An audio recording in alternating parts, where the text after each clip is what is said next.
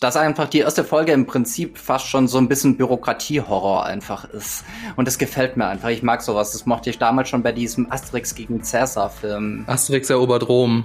Passierschein A38. Genau, das finde ich halt so fantastisch.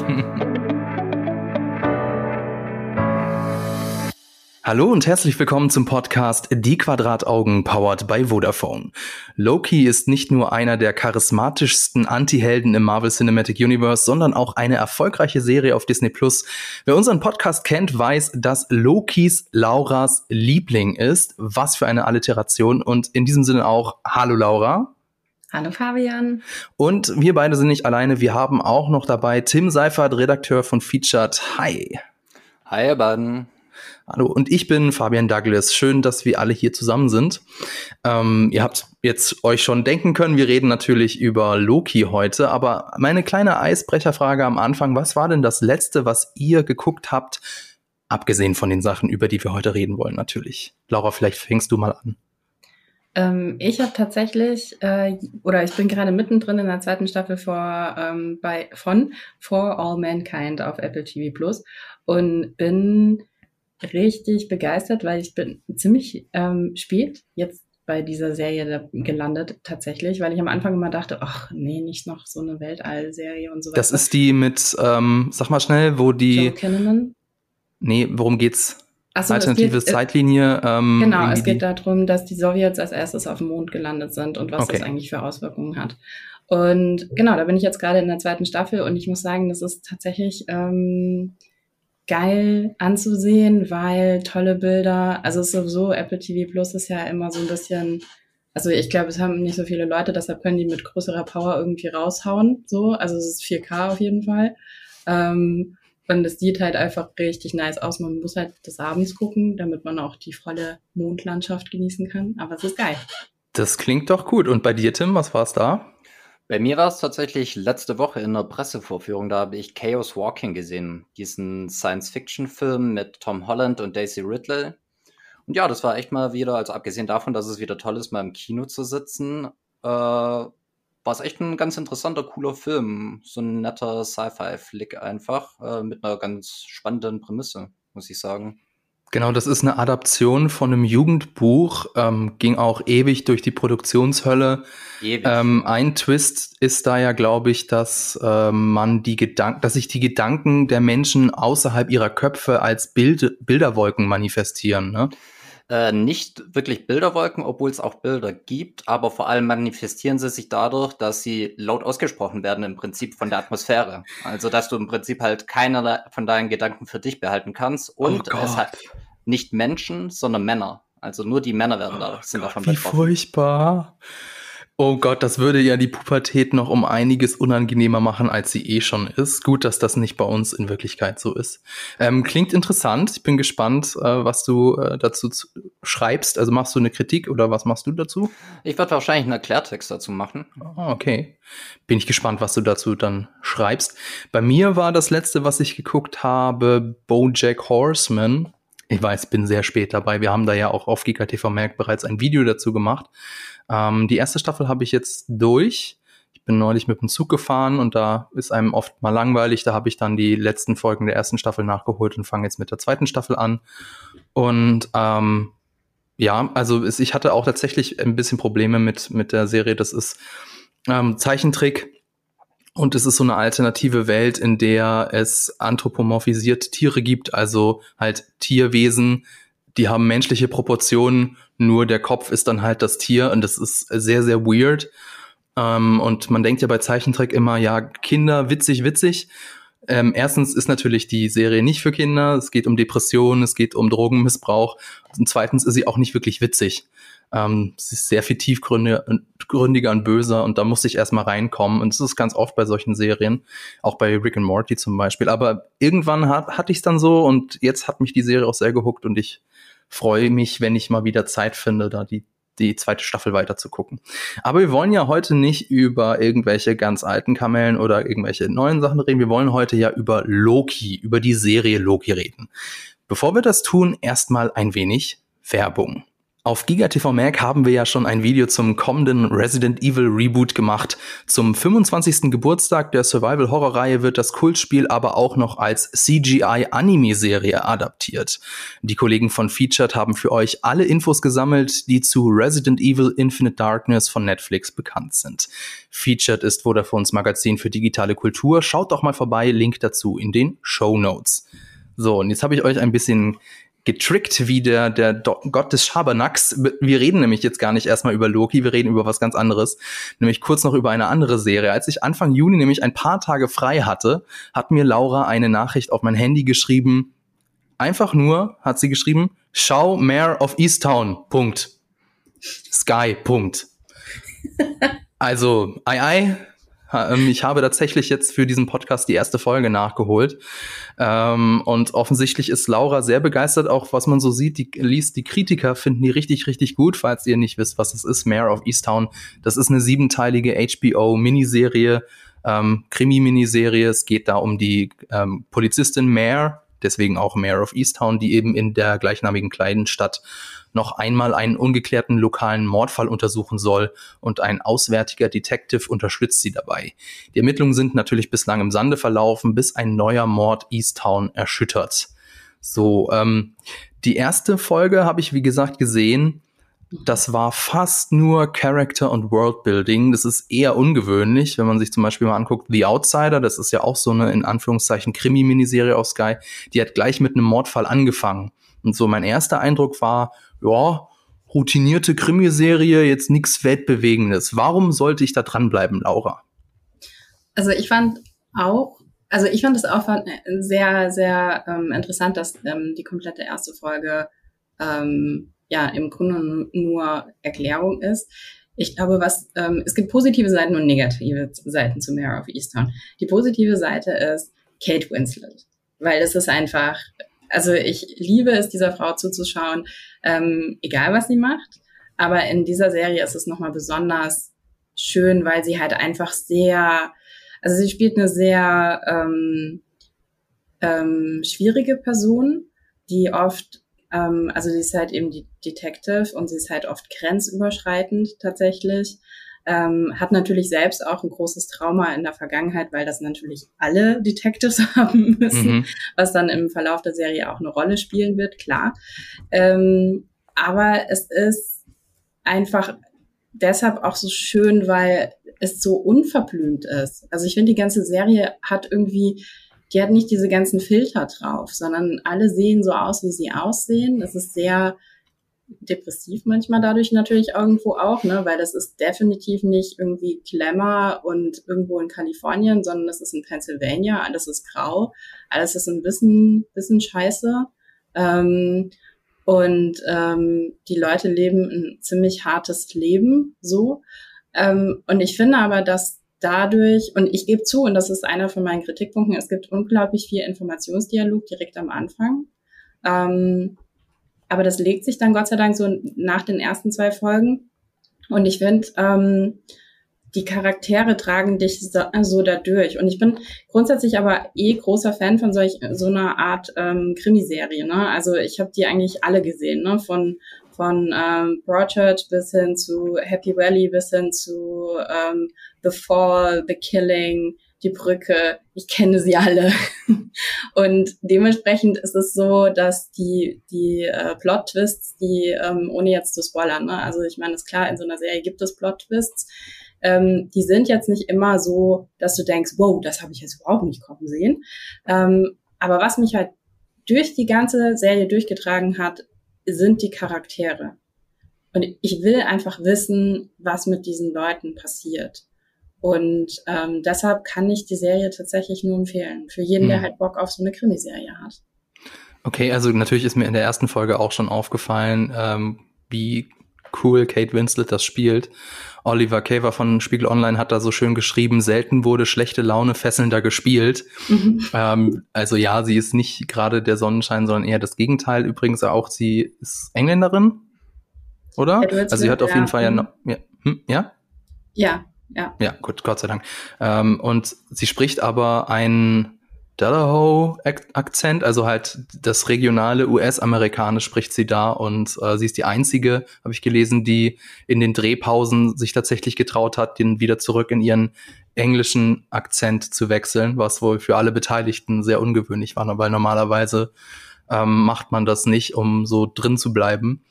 Ähm, ja, das, also das, wie, wie du schon gesagt hast, die, die äh, Miniserie ist jetzt sehr ähm, figurenzentriert und natürlich hat jetzt die Mare, Detective Mare auch irgendwelche psychischen Probleme.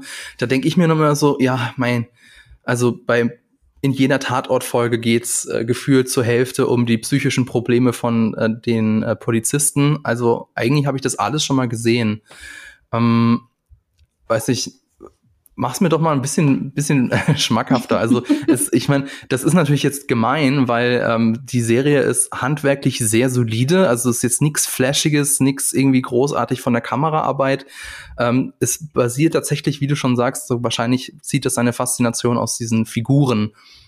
Das ja. ist natürlich etwas, was man schlecht beschreiben kann. Mhm. Aber du sagst wirklich, die Figuren sind so gut geschrieben, dass einem das tatsächlich dazu verleitet, da dran zu bleiben an den ähm, ja. sieben Folgen. Ich da glaube, würde mich ja, sorry, sag du. Da, da, würde mich jetzt auch mal interessieren, also ich meine, starke Figuren gibt es auch in mega vielen anderen Krimiserien. Was, was hebt genau diese Figuren oder die Darstellung von den Figuren, vielleicht auch die Beziehung zueinander so da von anderen Serien vielleicht ab, dass du sagen würdest, wow, das ist so ein Alleinstellungsmerkmal oder das machen sie als, das macht das Ganze so besonders. Mhm.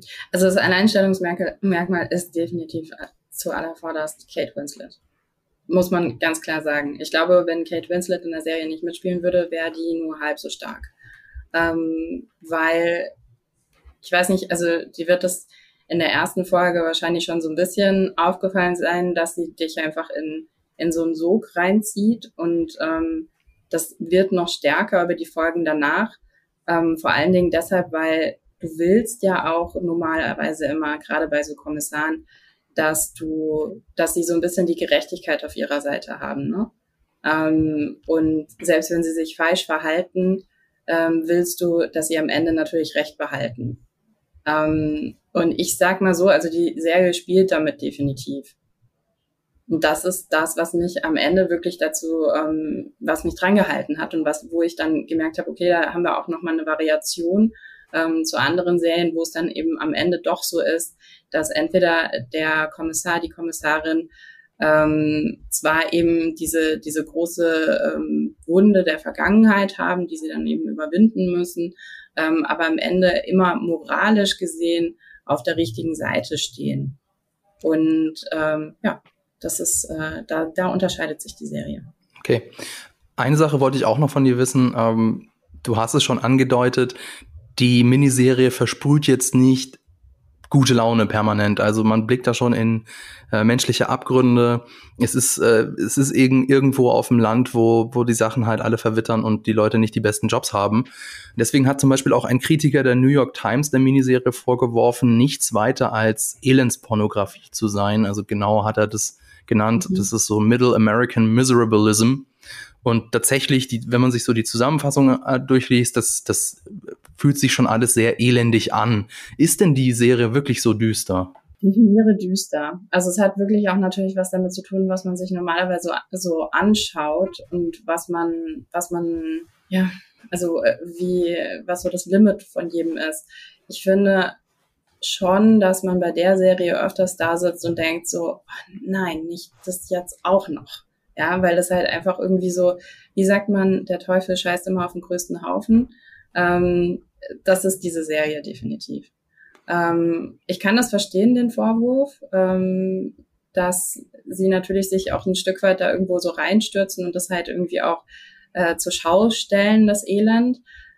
Ich kann es aber am Ende tatsächlich nicht unterschreiben, sondern für mich ist es nicht ähm, ein voyeuristischer Blick da drauf, der auch so, also so ein lustvoller Blick da drauf, so, haha, guck mal, wie elend diese Leute da leben, sondern es ist schon, sie versuchen schon ein realistisches Abbild zu geben und vor allen Dingen auch Empathie zu kreieren für bestimmte, bestimmte Personen, beziehungsweise manchmal erzählen sie es halt einfach auch nur. Es ist halt so, wie es ist. Ja, also da werden wahnsinnig viele Sachen aufgegriffen, irgendwie von Drogenmissbrauch ähm, zu ähm, sexuellen Übergriffen, zu verschiedenen, ja, also verschiedene, ich, es ist echt schwierig, da drum zu reden, ohne was vorwegzunehmen. Ähm, also es werden die Abgründe der Menschlichkeit irgendwo eben aufgezeigt, aber gleichzeitig wird es nicht zur Schau gestellt im Sinne von, ähm, das ist jetzt so schlimm und guck mal, wie gut es dir da jetzt geht. Das mhm. hatte ich nie das Gefühl. Okay. Ist das so eine Serie, wo man dann danach erstmal irgendwie zehn Minuten Pause braucht? Oder ja. gibt es in den Folgen auch tatsächlich noch irgendwelche Lichtblicke, an die man sich so klammern kann? Es gibt Lichtblicke, ja, auf jeden Fall. Okay, gut. Weil ähm, mit der Zeit hat sich das bei mir, bei meinem Film- und äh, Seriengeschmack tatsächlich auch ein bisschen gewandelt. Äh, nach einem harten Arbeitstag muss ich nicht unbedingt eine Serie gucken, nach der ich mich dann wirklich schlecht fühle. Aber okay, wenn du, du sagst, das ist absolut eine Empfehlung, insofern werde ich der Serie auch weiterhin noch eine Chance geben, werde dann in die weiteren Folgen auch noch reingucken. Tim, haben wir dich auch überzeugt? Es klingt auf jeden Fall mal ganz interessant und gerade so diesen Vorwurf, dass es zu düster wäre und äh, quasi so Armutspornografie. ich weiß nicht, das sind halt für mich auch immer so Vorwürfe, die ich nicht nachvollziehen kann. Ich meine, äh, True Detective der ersten Staffel wurde ja auch nicht vorgeworfen, dass es zu düster ist und zu, zu grimmig. Ich, ich weiß nicht, also.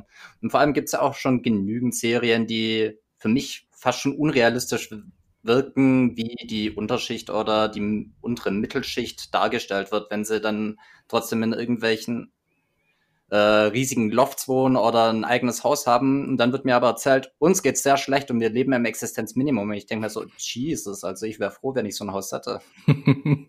ja, die Häuser sind natürlich teilweise in, im ländlichen Amerika auch sehr viel billiger als bei uns. Aber ja, das habe ich bei ganz vielen Serien und bei ganz vielen Filmen äh, das Gefühl, so Mensch, so, so eine Wohnung hätte ich auch gerne.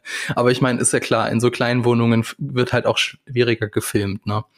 Nun ja, ähm, welche Figur, du hast es vorhin gesagt, Laura, dass wir ja gerne das haben, wenn es der Hauptfigur, wenn die auf der richtigen Seite des Gesetzes ist und wenn sie am Ende recht hat. Welcher Figur das total egal ist, ist Loki 1a Überleitung. Und über die äh, Serie reden wir jetzt. Ähm, die Serie spielt die Serie Loki spielt direkt nach den Ereignissen von Avengers 1. Vorbereitet wurde sie, das wisst ihr alle, in Avengers Endgame.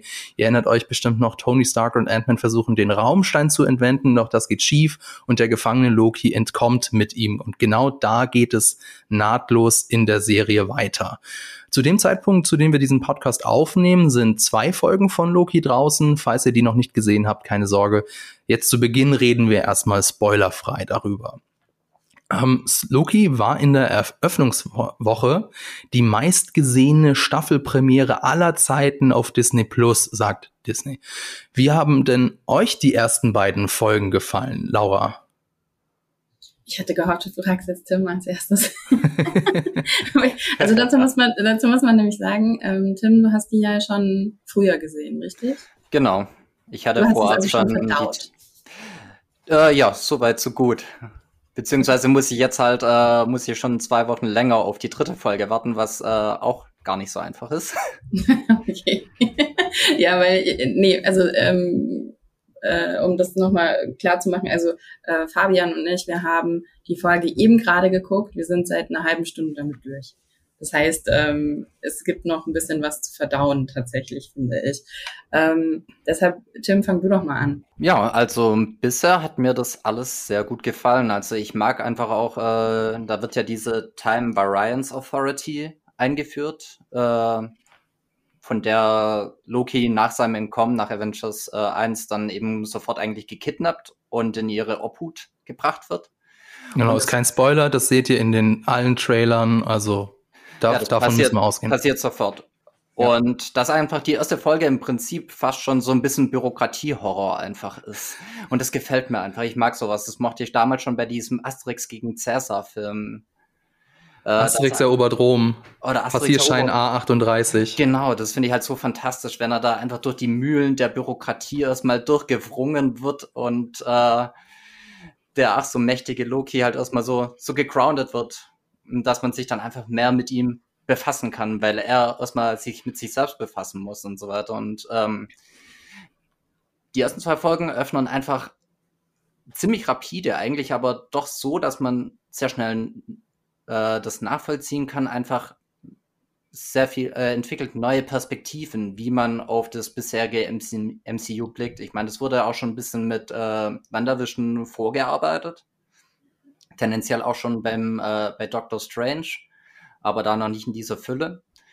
Aber was da jetzt aufgemacht wird, das macht halt auch wirklich gespannt, in welche Richtung sich das MCU jetzt entwickelt. Und allein die ähm, was ich wirklich fantastisch finde, ist diese äh, Kombination aus Owen Wilson, der Agent Mobius, äh, der Time Variance Authority spielt, und Tom Hiddleston, also die Schlagabtäusche und einfach diese Wortgefechte, die für mich auch ein bisschen äh, Loki einfach ausmachen. Einfach diese, dieses gegenseitig Necken, gegenseitig nach Schwachstellen suchen, äh, aber auf der anderen Seite muss er sich halt auch mit dieser neuen Autorität, die in gewissem Maße über ihn steht, zu arrangieren. Das finde ich mega spannend. Mhm. Das Na, ist auf jeden Fall, würde ich auch jetzt sagen, das Highlight der Serie. Also alle Szenen mit Loki und Agent Mobius, beziehungsweise alle Szenen mit Tom Hiddleston und Owen Wilson. Die beiden haben ja schon im 2000 Ever Film Midnight in Paris zusammengespielt. Also ähm, man merkt schon, dass sie eine gewisse Chemie haben. Also klar, Laura, du hast jetzt eben vor, vor einer halben Stunde erst die zweite Folge geguckt. Insofern ist es natürlich gemein jetzt, äh, aber jetzt einfach nur vom, vom Bauchgefühl her. Ähm, ich weiß nicht von den, mit, ich weiß nicht mit welchen Erwartungen du an die Serie gegangen bist, aber hat dich, hat dich die Serie abgeholt? Ist, ist das geliefert worden, was du dir erhofft hast? Äh, ja, also ich finde grundsätzlich, also ich kann mich dem nur anschließen, ich finde auch die Chemie zwischen den beiden richtig toll. Ähm, ich mag total gerne das Set-Design von der TVA. Ähm, also es ist ja so ein bisschen 70er mit einem Touch noch von 80ern und dann noch ein bisschen Art Deco drin und ähm, erinnert so ein bisschen an Wes Anderson manchmal, weil das ein bisschen absurd ist. Also man kann wahnsinnig viel entdecken die ganze Zeit irgendwie. Es gibt im Hintergrund eigentlich in jedem Bild irgendein Poster wo irgendwas Schlaues draufsteht, ähm, so wie Tidy Timeline. Ähm, mhm. Miss Minutes. Miss Minutes ist, ah ja, Miss Minutes ist großartig. Also ja. Miss Minutes ist ähm, das Maskottchen der TVA. Ähm, darüber haben wir ja auch in dem, in dem Video schon ähm, berichtet, was wir gemacht haben zu der Loki-Serie so als Vorausschau vor ein paar Wochen. Ich muss ähm, auch ein bisschen an die Fallout-Videospielserie äh, denken, nämlich die haben ja da auch immer so ein Maskottchen, das so, so Einspielern dann bestimmte Mechaniken erklärt. Und mhm. das ist eigentlich das wie, wie so ein Wackelkopf-Mensch im Prinzip. Und das hat mich dann mega dran erinnert. Ja. So ein bisschen so auch so vom Gefühl her, ich weiß nicht, ob ihr den Film gesehen habt, Brasil. Ja. Oder ja. auch so ein bisschen äh, Douglas Adams Reise per Anhalter durch die Galaxis, mhm. so diese, diese ja. überbordene Bürokratie so ein bisschen das Gefühl hattest. Also gefällt mir sehr gut, dass es nicht wieder so dieses typische, sterile Zukunftsdesign äh, ist, so keine Ahnung, Shield-mäßig, sondern dass es jetzt wirklich so einen eigenen Look hat. Gefällt mir sehr, sehr gut. Ja, Am Set-Design hat es mich auch ein bisschen an äh, Legion erinnert. Kennt ihr die Serie?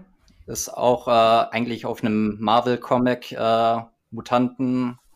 Ist es mit Paul Bettany das? Oder ist es der Film? Das ist der Film. Ich meine ah, ja. tatsächlich die Serie und das ist eine der surrealsten und äh, interessantesten Erfahrungen, die man überhaupt machen kann. Also das ist eine von meinen Lieblingsserien, die ist ganz, ganz großartig. Okay. Hauptdarsteller ist da Dan Stevens.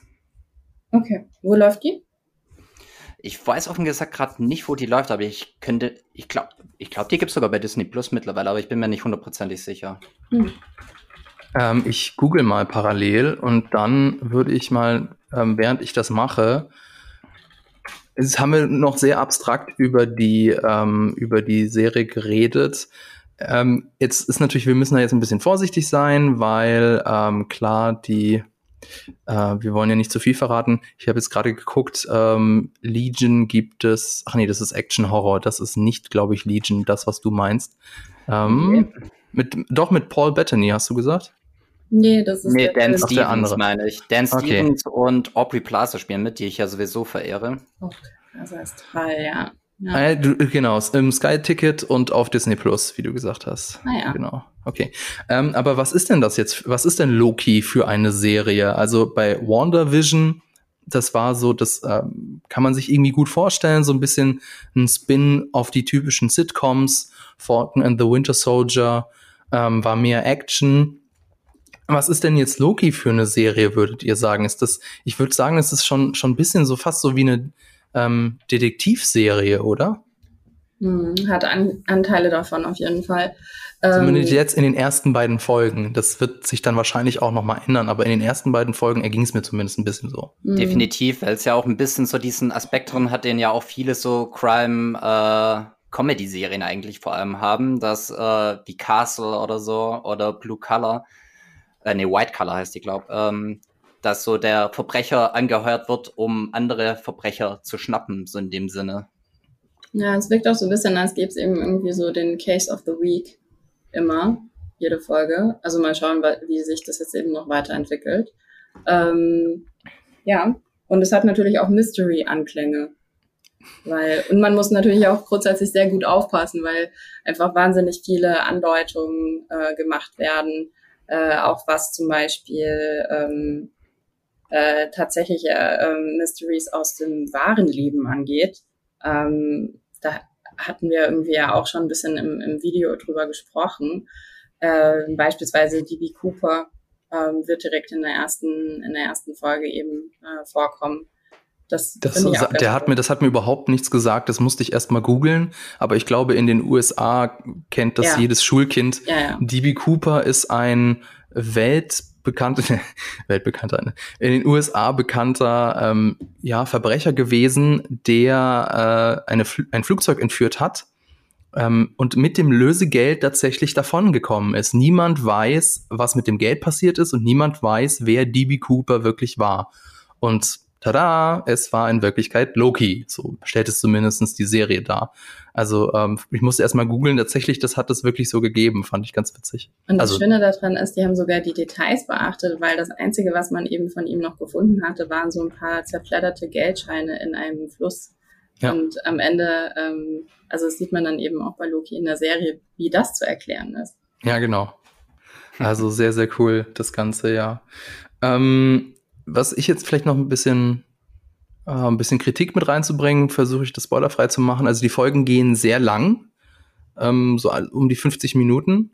Dafür wird es aber voraussichtlich nur sechs geben. Also ähm, so, so viel, so gern ich Zeit mit der Serie verbringe, das wird ziemlich schnell vorbei sein. Und aktuell fühlt es sich noch sehr an, als, als würde das Ganze mit der Handbremse fahren, beziehungsweise als würden sie noch sehr viel erklären müssen. Also es gibt, wenn ihr das nicht mögt, dann äh, werdet ihr ziemliche Probleme mit der Serie haben, denn es gibt sehr, sehr viel Exposition Dump. Also natürlich muss erklärt werden, wie die TVA funktioniert. Es geht um Zeitstränge, da muss natürlich viel erklärt werden. Ähm, und auch die ganze Technik von der TVA wird, wird erklärt. Ähm, ich, also klar, das ist irgendwie nötig, du musst es machen, damit auch wirklich jeder Zuschauer abgeholt wird aber manchmal stört es so, finde ich, ein bisschen so den, den Fluss der Folge. Hm. Vielleicht wäre da ein bisschen weniger mehr gewesen, aber gut. Und ich fand es eigentlich ganz, ja. ganz clever gelöst. Und vor allen Dingen, was ich gut fand, war, also, und das ist ja auch so ein bisschen Exposition Dump, ähm, man muss ja eben auch über die Relevanz der TVA im, äh, im weiteren Sinne sprechen. Also sprich, was bedeutet das denn irgendwie auch für die Existenz des, des einzelnen Superhelden, Superheldin? Mhm. Ähm, und ich finde, das machen sie eigentlich ganz intelligent ähm, durch diese ja smarten Schlagabtäusche, die dann mhm. immer wieder vorkommen. Ja. ja ich finde eigentlich auch, dass es ziemlich gut halt eingebunden wird. Also es ist, ist jetzt nicht so, als würde das irgendwie abgekapselt von, vom Rest der Handlung irgendwie so passieren, dass irgendwie Exposition gedammt wird, sondern es passiert schon sehr organisch eigentlich innerhalb von Gesprächen oder sonst was. Aber ich stimme dir schon ein bisschen zu dafür, dass es halt nur sechs Folgen sind, werden eigentlich verhältnis viele Fässer auch innerhalb von zwei Folgen schon aufgemacht. Und ich mache mir ein bisschen Sorgen, dass halt zum Schluss muss halt auf jedes von diesen Fässern halt auch wieder ein Deckel drauf gemacht werden. Hoffe ich mal. Und dass halt nicht äh, alles offen bleibt, weil das mich dann doch immer ein bisschen nervt. Oder ein bisschen, bisschen zu einfach ist. Aber, Aber für so, um, vielleicht müssen ja auch Fässer offen bleiben für weitere Serien und Filme. Da kommen wir bestimmt im Spoiler-Part drauf. Ähm, in der, die, die, die Serie hat ja so als Prämisse diese Behörde, die hinter allem steht, die hinter den Kulissen schaltet und waltet. Und ähm, es geht um Zeitstränge, es geht um Zeitsprünge. Und dafür ist die Serie aber bislang, wie gesagt, die ersten beiden Folgen haben wir gesehen, bislang sehr harmlos. Also wir haben ähm, ganz selten, dass es mal aus dem Hauptquartier, aus der TVA-Zentrale hinausgeht. Die, die meiste Zeit verbringen wir tatsächlich da. Das ist jetzt in den ersten Folgen, ist das ganz nett. Also wir brauchen auch ein bisschen, um in dieser Welt natürlich warm zu werden. Wir müssen da ja auch erst eingeführt werden. Insofern ähm, ist das schon in Ordnung. Aber ähm, also das Szenario hat ja sehr viel größere Potenzial, ein sehr viel größeres Potenzial. Und noch habe ich nicht so das Gefühl, dass sie das Potenzial der Serie wirklich entfaltet haben. Das meinte ich auch vorhin mit der Handbremse. Insofern, ich bin sehr gespannt, wie das jetzt weitergeht. Aber ein ähm, bisschen müssen sie auch langsam in die Puschen kommen. Also ich möchte jetzt auch also ein bisschen mehr sehen von der Welt. Ich weiß nicht, wie ging es da euch? Meinst du nicht, dass jetzt genau das Ende, ohne was zu spoilern, ähm, der zweiten Folge genau der so dieser Kickoff ist? Ja, wahrscheinlich, ne? Also ich denke das halt auch und ich muss halt auch sagen, wenn das jetzt sofort so losgekickt hätte und sofort äh, in zig Zeitsträngen irgendwie rumgesprungen worden wäre, dann hätte ich mich auf jeden Fall darüber beklagt, dass ich mehr von der TVA hätte sehen wollen. Weil ich finde es tatsächlich interessant und wie Laura schon sagt, allein das Set-Design macht da irgendwie so eine eigene Atmosphäre, die irgendwie für mich bisher auch schon so ein bisschen den Ton angibt, äh, wie man sich in der Serie zu fühlen hat. Und das fand ich ganz spannend, weil man musste, man muss halt immer noch bedenken, wir sprechen hier von Loki aus Avengers 1. Wir sprechen nicht von Loki, der in, äh, in Infinity War Anfang, Tor 3, wir sprechen ja nicht von dem. Und da muss man sich dann auch erstmal nochmal setteln. Wir sprechen hier von einem anderen Loki eigentlich, als den, den wir jetzt bis zum Schluss eigentlich kannten. Mhm. Ja, das stimmt. Den, den, muss man da halt auch erstmal nochmal neu etablieren und man muss ihn mhm. in diese, in diese Kulisse reinsetzen, um was für diesen Loki das bedeutet, jetzt an dieser Stelle zu sein. An genau. dieser Stelle, wo er eigentlich noch immer diese Allmachtsfantasien hat. Ja, genau. Also fand ich, fand ich auch gut, ne? Also, dass man da im Grunde genommen ihn auch nochmal ähm, einmal eben von, von diesem hohen Ross runterbringen muss ähm, und auch nochmal ähm, ohne jetzt wieder zu spoilern, ähm, ihm klar macht, wo er so steht im Universum. Ähm, ich finde, das muss aber auch zu einer Loki-Serie dazugehören. Weil bei Loki diese, diese Frage, was willst du eigentlich? Wer bist du eigentlich? Warum tust du das? Das ist eine Frage, die stellt sich, finde ich, bei ihm automatisch und gleichzeitig, und das fand ich so intelligent in der ersten Folge, ähm, wird ihm da ja auch nochmal klar gemacht, hey, du bist hier nicht der Protagonist der Geschichte. Aber was ja total äh, die Metaebene ist, weil natürlich ist er der Protagonist in dieser Serie, aber bisher war er es halt einfach nicht. Und das finde ich, ähm, das macht so viele schöne Denkanstöße, wo man nochmal irgendwie so reflektieren kann, ah, okay, was weiß ich denn eigentlich über diese Figur jetzt schon? Ähm, was weiß er dann auch über sich selbst? Und diese philosophischen Fragen bei ihm, die gehören einfach, finde ich, mit dazu. Auch dieses, bin ich ein selbstbestimmtes Wesen. Ähm, mhm. Das ist ganz klar, das kann eigentlich in diesem ganzen Marvel-Universum, muss er das behandeln, weil er derjenige ist, der sich am ehesten über sowas auch Gedanken machen wird. Und das immer auch mit so einem schönen Augenzwinkern, ne? Einmal mit diesem, ähm, ab und zu mal so einen Schritt zurücktreten und ironisch auf die Situation blicken, um zu sagen, so, okay, das ist absurd. Ich finde es gerade auf dieser Metaebene eigentlich ganz witzig, wenn man das jetzt mal so aus Filmsicht eigentlich sieht, ist ja die TVA fast schon wie, wie so ein Cutter ein, einfach beim Film, die einfach sagen, okay, die Figur passt jetzt eigentlich nicht mehr so in die Handlung rein und deswegen schneiden wir ihn einfach raus. Und im Prinzip ist Loki im Moment eigentlich eine rausgeschnittene Figur aus dem MCU, die ja. jetzt halt so abseits des Ganzen eigentlich handelt. Das finde ich eigentlich eine ganz witzige Idee. Das ist ein schöne, schönes Bild. Ich weiß nicht, ob wir jetzt da weiter drüber reden können, jetzt im spoilerfreien Teil. Ansonsten würde ich einfach sagen, gehen wir jetzt doch mal in den Spoilerteil hinüber. Also, wenn ihr da draußen die ähm, Serie noch nicht geguckt habt und euch nicht spoilern lassen mögt, dann skippt doch einfach zum nächsten Kapitel weiter, beziehungsweise könnt ihr auch manuell vorspulen. Den Timecode dazu findet ihr in der Folgenbeschreibung.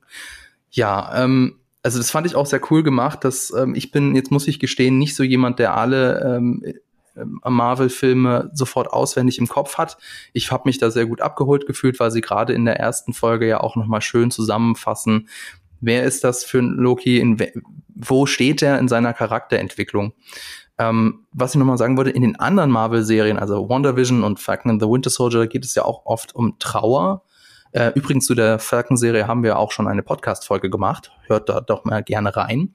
Und Trauer ist auch in Loki ein wichtiges Element, denn der Loki aus der Serie ist ja nicht der Loki, den wir, äh, du hast ja schon gesagt, den wir zuletzt in Avengers Infinity War gesehen haben. Und jetzt ist es so die Frage, was meint ihr? Wird er den gleichen Redemption Arc bekommen? Also wird am Ende von der Loki-Serie, wird es der gleiche Loki sein, äh, wie gesagt, den wir auch vorher schon im, im MCU gesehen haben? Oder wird er noch ein bisschen mehr dieser Gott des Schabernacks bleiben?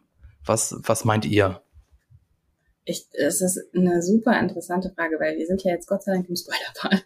Ja. Ähm, ich bin mir nämlich gar nicht sicher, was eigentlich mit den verschiedenen Lokis, die, ja, die es ja tatsächlich eben gibt, ähm, passieren soll nach dieser Serie. Weil ich glaube, dass wir jetzt halt einfach den, den Start des Multiversums sehen ähm, in der Serie und dementsprechend ähm, glaube ich nicht, dass wir in irgendeiner Art und Weise den gleichen Loki bekommen, den wir schon kennen, der ja auch stirbt. Ja, also ich ja. meine, der hat ja dann irgendwie danach, äh, nach seinem Tod keine Weiterentwicklung mehr.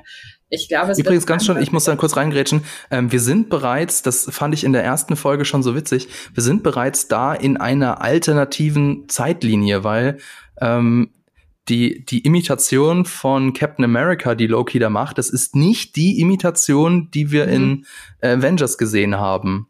Das ja. ist eine andere, das ist ein alternativer Take. Und allein dadurch wird ja schon angedeutet, ähm, das verläuft jetzt hier ein bisschen anders. Fand ich, fand ich ein cooles Detail. Aber die Frage ist auch tatsächlich, also wenn Sie immer die ganze Timeline resetten, wo resetten Sie das? Das habe ich mich nämlich genau gefragt, weil Sie ja so bewusst eben diesen, diese, diesen anderen Take genommen haben, ne, wo er sich lustig macht. Wo wird das resettet?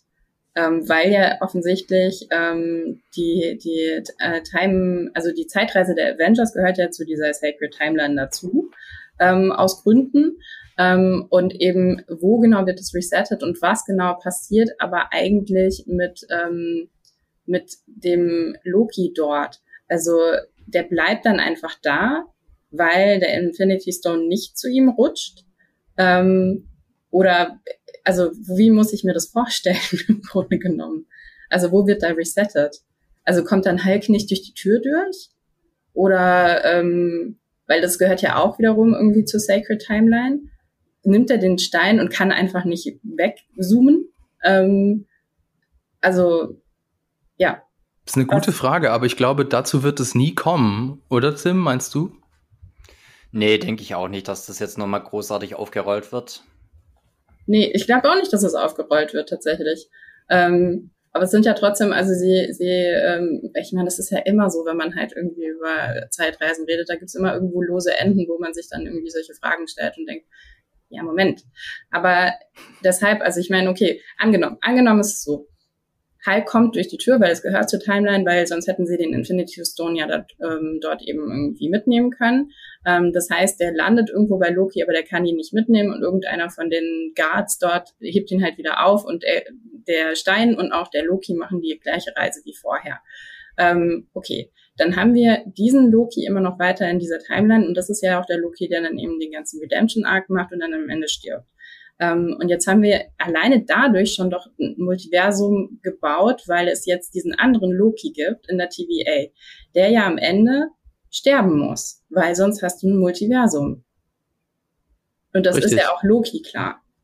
Und ja. deshalb glaube ich ja jetzt nicht, dass das Ende der Serie so sein wird, dass wir einen, einen Loki haben, der einfach äh, freiwillig sagt, ja Leute, das ist jetzt mal, wir hatten eine gute Zeit, ihr müsst mich jetzt halt wegseppen. Mhm. Aber das ist ja noch gar nicht gesagt. Also im Prinzip weiß man ja noch nicht, was sie eigentlich mit den Varianten machen.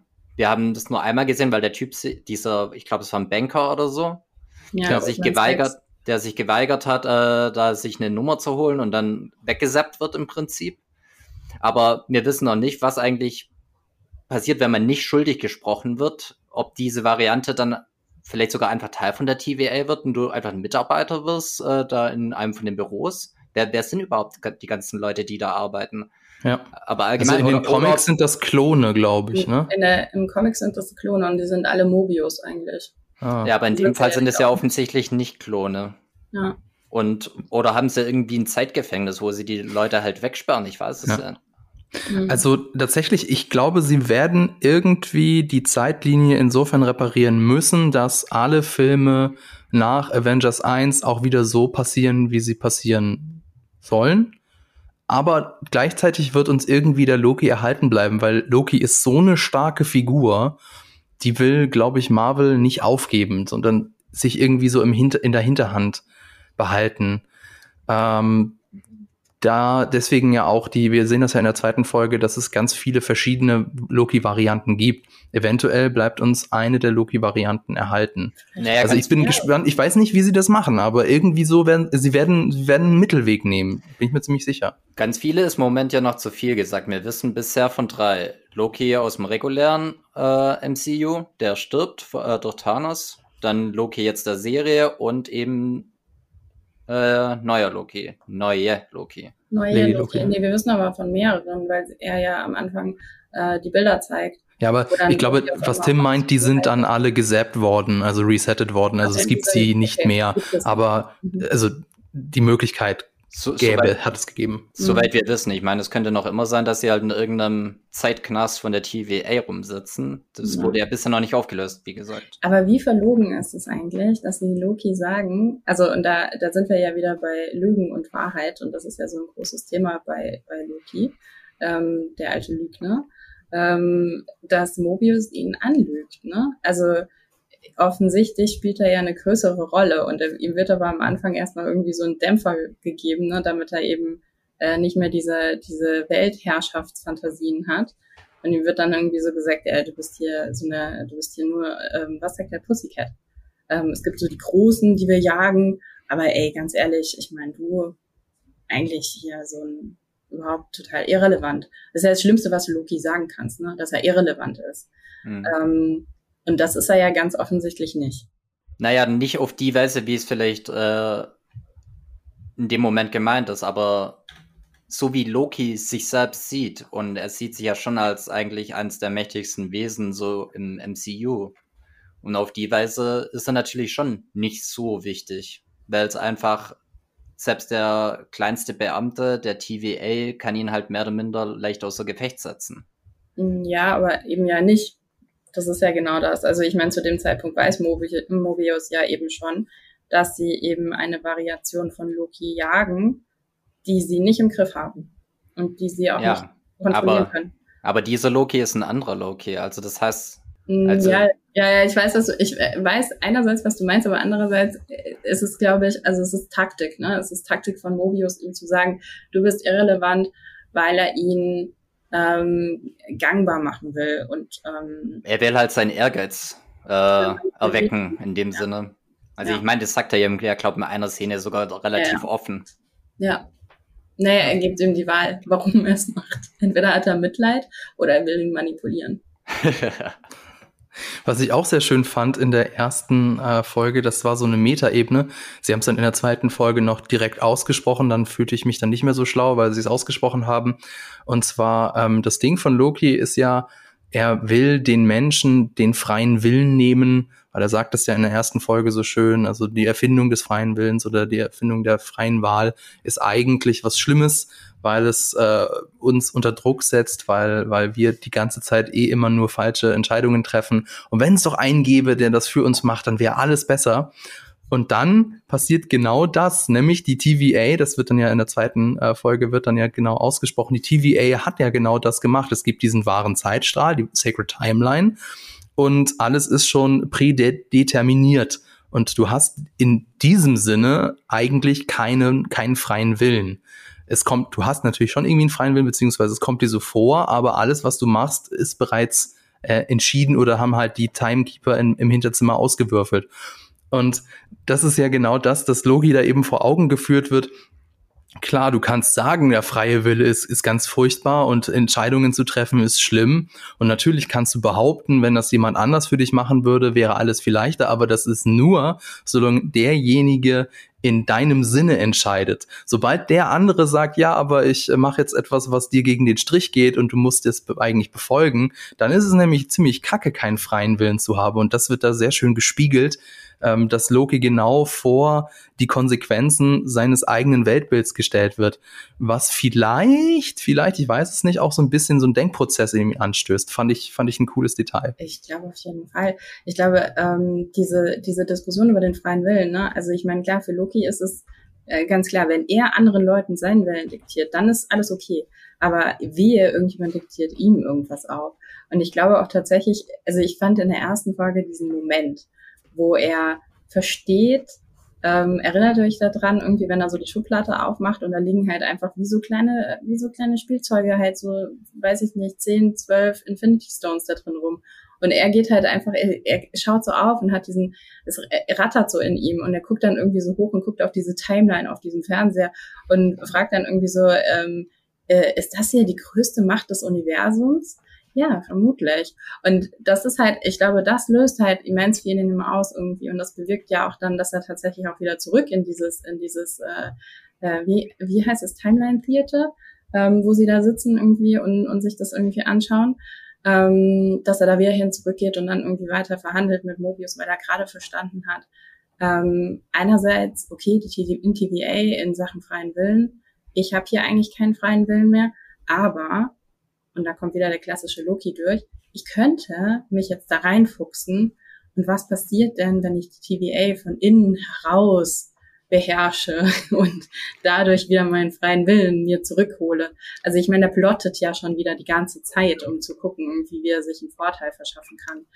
Und dieser Erkenntnismoment, das ist auch, es ist wahnsinnig geil gespielt von Tom Hiddleston tatsächlich. Du siehst es in seinen Augen, du checkst so richtig, aha, hier ist jetzt ein, ein Puzzleteil in den Platz gefallen. Ja, diesen Moment fand ich auch fantastisch, weil du halt wirklich merkst, welche, dass es einfach auch durch das Schauspiel so klar wird, wie groß diese Enthüllung eigentlich ist. Das wird ja fast schon nebensächlich behandelt, so, ja, das sind äh, Infinity-Steine und wir benutzen die äh, hier in der Behörde auf der untersten Beamtenebene als Briefbeschwerer, was bisher so im MCU so das mächtigste war, was es überhaupt gibt. Und genau diesem Moment wird halt so geil dargestellt, wie es ihm einfach plötzlich so zum ersten Mal vielleicht bewusst wird, wo er sich wirklich befindet und wie krass das ist.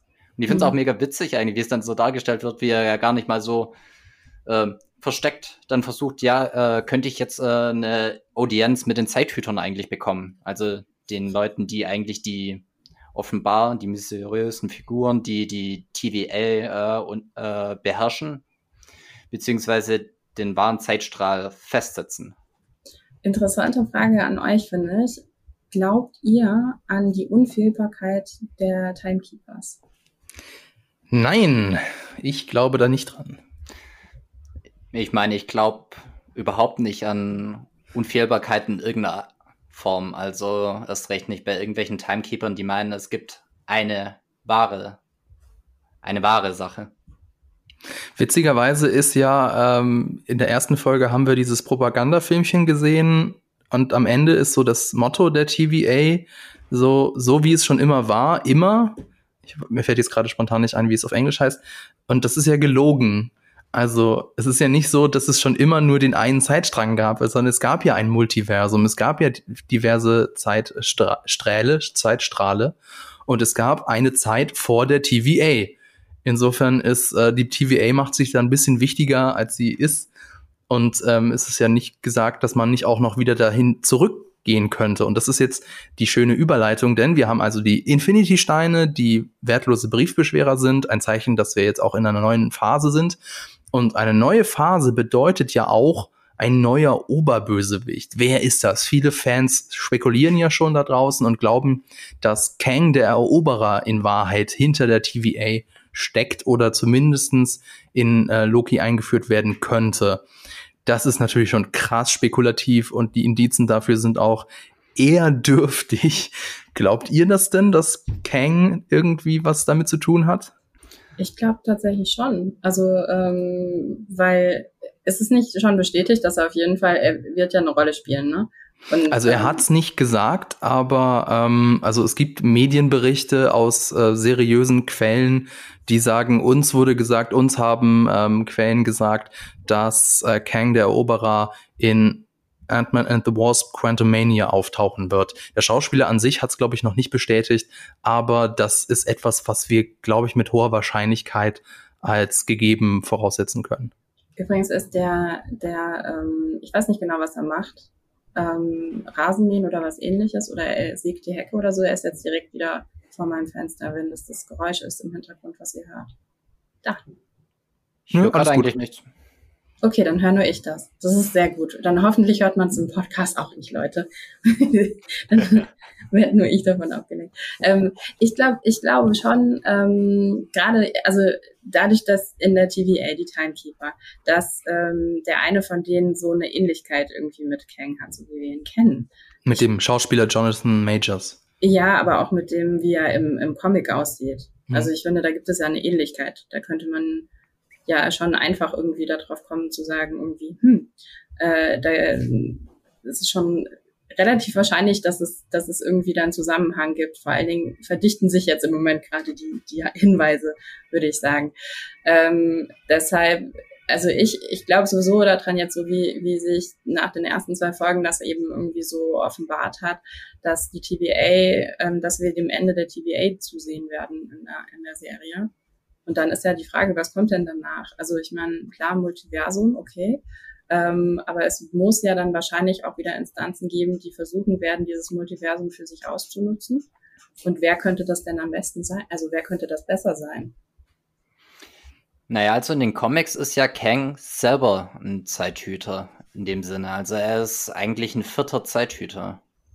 Und, und glaubst, du nicht, glaubst du nicht, dass er da in den, dass er jetzt der Einfachheit halber eben in der Serie einer von den dreien ist? Das glaube ich nämlich. Mm, ich könnte mir eher vorstellen, dass er vielleicht jemand ist, der die drei im Hintergrund vielleicht lenkt oder falsche Informationen streut. Wir wissen ja auch noch gar nicht, woraus beziehen die Zeithüte ihre Informationen, um die heilige Zeitlinie festzulegen. Also ist das einfach nur wir stellen uns so vor, dass es so sein sollte? Oder, oder haben die da irgend, irgendwelche Hinweise darauf oder irgendwo, wo sie diese Information herbeziehen, was die heilige Zeitlinie sein sollte? Ja, von diesen Leuten, die in diesen Pools liegen bei, Minor bei uh, Minority Report. das ist so, es war sofort mein Bild, ne, als ich das gehört habe. Okay, die haben so eine Vision, wie die Timeline aussehen soll. Und nicht nur so, ja klar, ja, ich weiß, wie das aussieht, habe ich schon mal gesehen. Könnte Aber glaubst, sein, ja. Aber glaubst du wirklich, dass die TVA nach der Serie im Prinzip sofort wieder abgeschafft wird und mit dem Multiversum? Nämlich, mhm. ich meine, im Prinzip können sie ja noch immer als regelnde Instanz im Multiversum existieren, die. Ja. Ich glaube, sie werden noch weiter existieren, weil du kannst so eine Riesenorganisation ja nicht einfach von jetzt auf gleich ähm, oder natürlich könntest du es, ne? Ähm, du könntest sie komplett abschaffen und zersplittern. Aber ich, ich glaube, dass wir ähm, dass wir so eine taumelnde TVA haben, die dann versucht, die mhm. Kontrolle wieder zu erlangen und dadurch dann halt auch immer wieder irgendwie eine Rolle spielt. Und die TVA, wenn, also korrigiert mich, wenn ich falsch liege, weil ich hatte das auch alles, ich bin ja nicht so der große Comicleser, ne? Ähm, und ich hatte das alles für das Video nur recherchiert. Ähm, die TVA ist ja auch in manchen Instanzen tatsächlich auch eine antagonistische Kraft. Und ich könnte mir auch vorstellen, dass wir die TVA in Zukunft als antagonistische Kraft teilweise empfinden werden. Sie ist so ein bisschen, so habe ich das empfunden, als ähm, so das, der, der, das Lawful Evil. Also sie halten sich an die Gesetze, aber die Gesetze können natürlich auch mal gegen dich ausgelegt werden. Also ich glaube, in den Comics stellen sie auch einige der Marvel-Helden vor das Zeitgericht, nenne ich es jetzt mal. Und ähm, wie das ausgeht, wenn man da verliert, beziehungsweise wenn man da zum Resetten verurteilt wird, das haben wir ja jetzt in Loki gesehen. Insofern können sie natürlich, ähm, wenn sie dich auf dem Kieker haben, schon ein sehr, sehr, sehr mächtiger Antagonist sein. Ja, also was ich halt interessant finde, wie du schon sagst, sie sind halt in dem Sinne lawful evil, sie befolgen die Befehle, egal eigentlich die Konsequenzen. Und dann kommt es natürlich sehr darauf an, wer führt sie an. Und es gibt ja in den Comics nicht nur die Zeithüter, sondern im Prinzip ihren antagonistischen Gegenpart, die Zeitverdreher. Ähm, die äh, in den Comics auch lange Zeit sich für die Zeithüter ausgeben. Und das könnte natürlich auch so ein Dreh sein, der, den die Serie auch aufnehmen könnte. Also dass im Prinzip die TVA die ganze Zeit den Befehlen von dem Bösen im Prinzip hm. folgen und eine Zeitlinie am Leben halten und sich nur auf eine Zeitlinie konzentrieren, obwohl das vielleicht gar nicht so sein sollte. Vielleicht ist, sind ja auch, äh, ist das Multiversum eigentlich der Normalzustand. Mhm.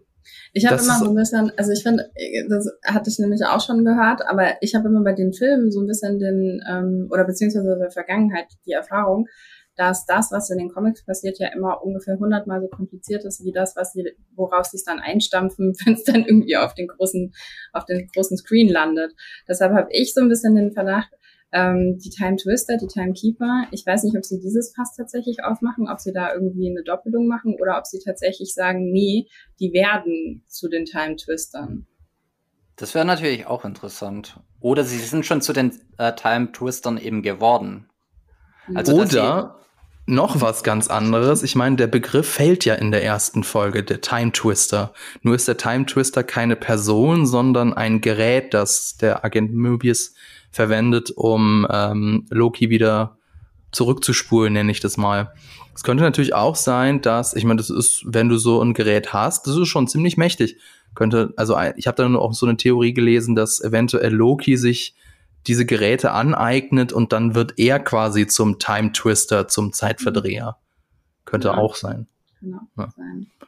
Also ja, dass sie, dass sie das Fass aufmachen, so, weil vor allem, wenn du das mit dem, mit dem, das Fass aufmachst mit den Time Twistern, dann musst du ja eigentlich auch noch das Fass aufmachen, also zumindest in den Comics, wer hat denn die Time Twister dann wiederum erschaffen, beziehungsweise wo kommen die her? Und das, das, also das hat dann ja irgendwie kein Ende. Insofern, also nur weil etwas im Comic passiert ist, heißt es ja nicht, dass es dann auch so eins zu eins im MCU umgesetzt wird. Also ich bin da sehr gespannt, was da draus wird. Ja, auf jeden Und Fall nicht. ja auf jeden Fall ja nicht eins zu eins, das meinte ja auch gar nicht, aber es ist trotzdem immer zu, ganz, äh, interessant zu sehen, wie diese Sachen, die in den Comics existieren, angepasst werden für, für mhm. die Serien und die Filme. Absolut, und ja.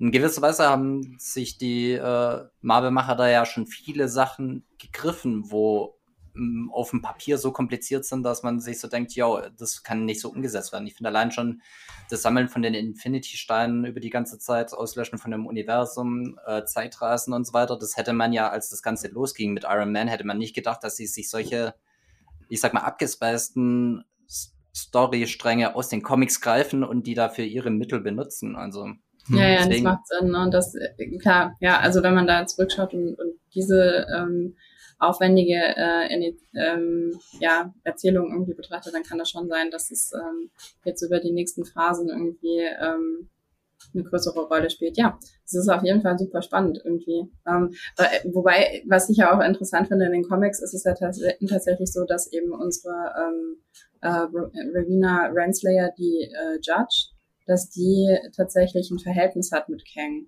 Du hast genau. ja auch nochmal ja. dazu, ähm, also falls das was wäre, was tatsächlich eine Rolle spielen sollte in den Verfilmungen, ähm, es ist ja auch nochmal interessant zu sehen, inwieweit sie tatsächlich ähm, vielleicht auch nochmal eine Doppelagentin sein könnte.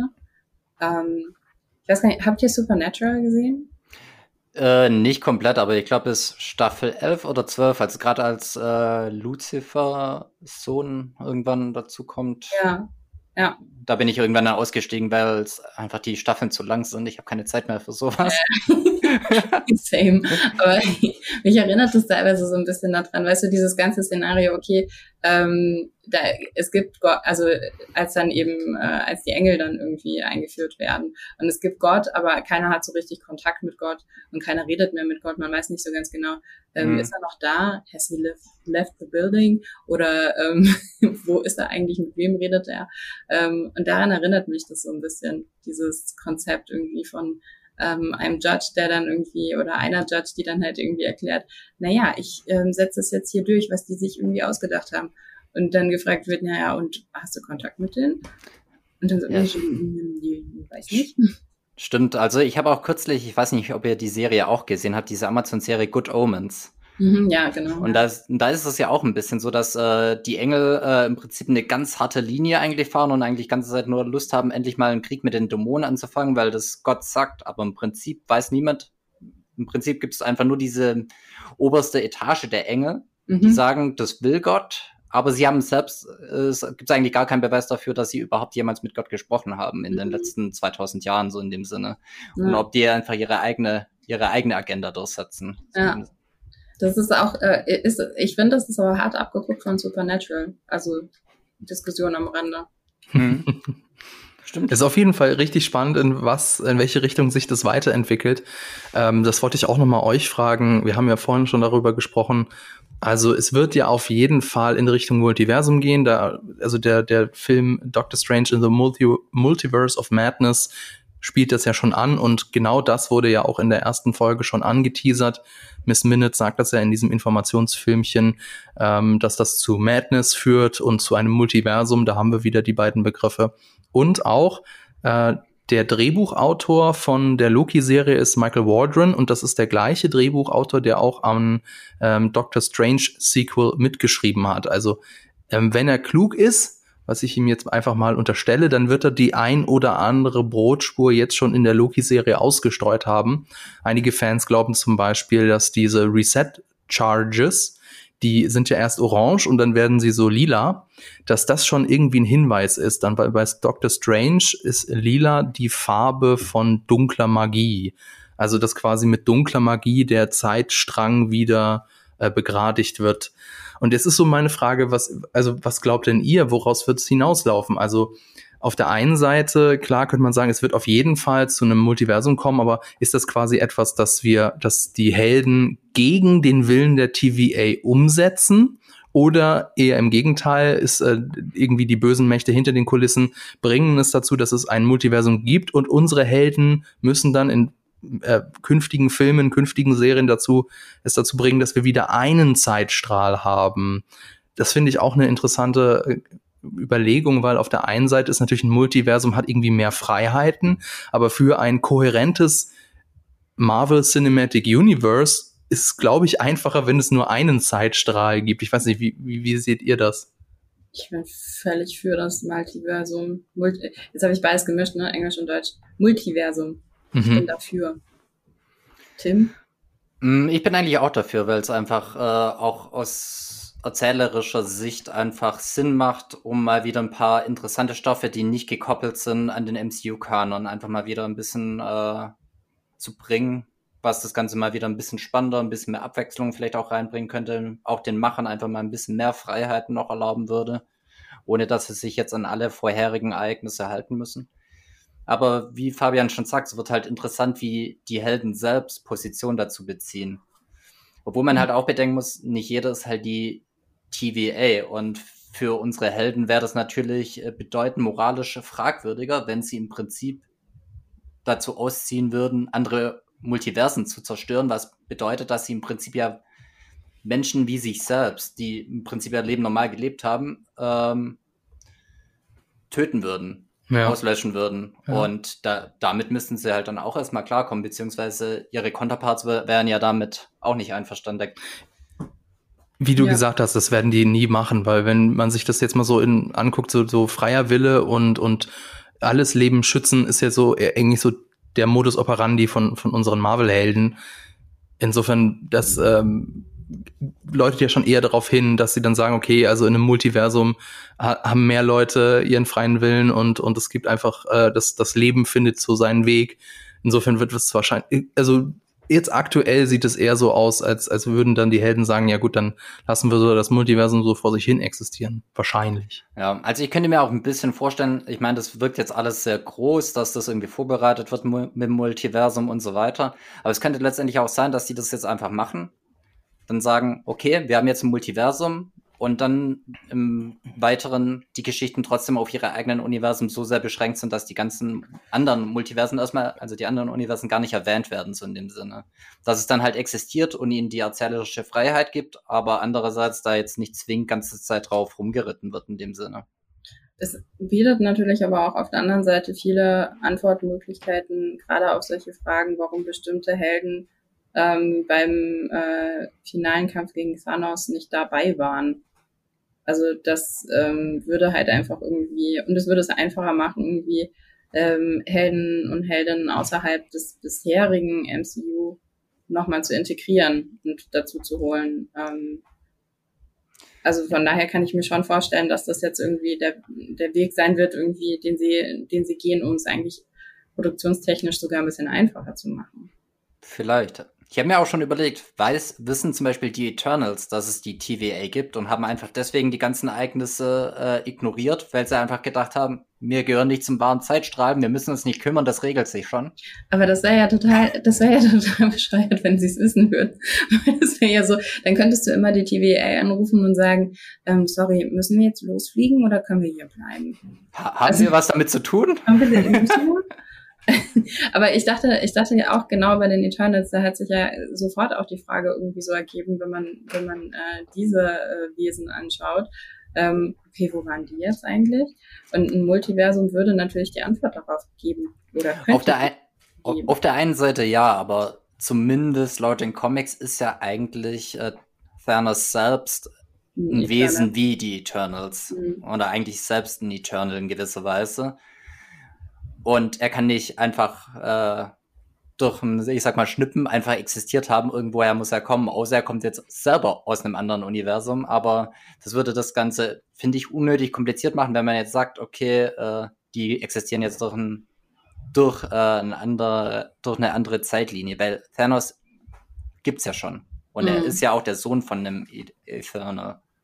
Also, Zumindest laut den Comics. Man weiß ja noch immer nicht. Vielleicht äh, streichen sie auch diesen ganzen Teil des Lores und sagen einfach, ähm, Thanos ist einfach irgendeine Alienrasse und hat seine Leute getötet. Mhm. Ja, vielleicht. Also es bleibt auf jeden Fall spannend und ähm, Loki ist hier auch eine Serie, also okay, ich, äh, die nächsten Termine stehen schon an. Also Loki ist ja auf jeden Fall auch eine Serie, die ähm, auf der Meta-Ebene total spannend ist, wegen den ganzen Möglichkeiten, die sich da für das MCU entwickeln oder vielleicht auch nicht. Vielleicht ähm, denken wir auch einfach zu, interpretieren einfach zu viel rein. Das war ja auch schon bei WandaVision so, dass da einige Hoffnungen der Fans sich nicht erfüllt haben. Also mal abwarten. Aber das Ganze ist ja auch auf einer Folgenebene sehr spannend. Sie hören jedes Mal mit einem Cliffhanger auf, wo ich dann jedes Mal am Ende sage so, geil, jetzt will ich wissen, wie es weitergeht. Also ähm, bin nicht der größte Marvel-Fan, das gebe ich gerne zu, aber die Loki-Serie ist auf jeden Fall sehr interessant und ich freue mich da jede Woche, wenn da eine neue Folge rauskommt. Ähm, ich würde sagen, das war's für diese Folge. Ich hoffe, es hat euch gefallen. Lasst uns doch einen Kommentar da, schreibt uns eine Rezension bei Apple Podcast oder folgt uns bei Spotify. Damit würdet ihr uns sehr helfen. Ihr könnt uns auch eine Mail schicken an sprich mit uns at jellyfish Com. So. Wir werden heute am Tag der Veröffentlichung noch ein eigenes kleines Video zu Loki veröffentlichen. Schaut da doch mal rein. Ansonsten arbeiten wir auch noch an einem Video zum Spin-off How I Met Your Father. Das wird auch sehr interessant. Vielen Dank fürs Zuhören. Vielen Dank an euch, Laura und Tim. Danke an das Team im Hintergrund und natürlich an Vodafone. Bis zum nächsten Mal. Tschüss. Ciao.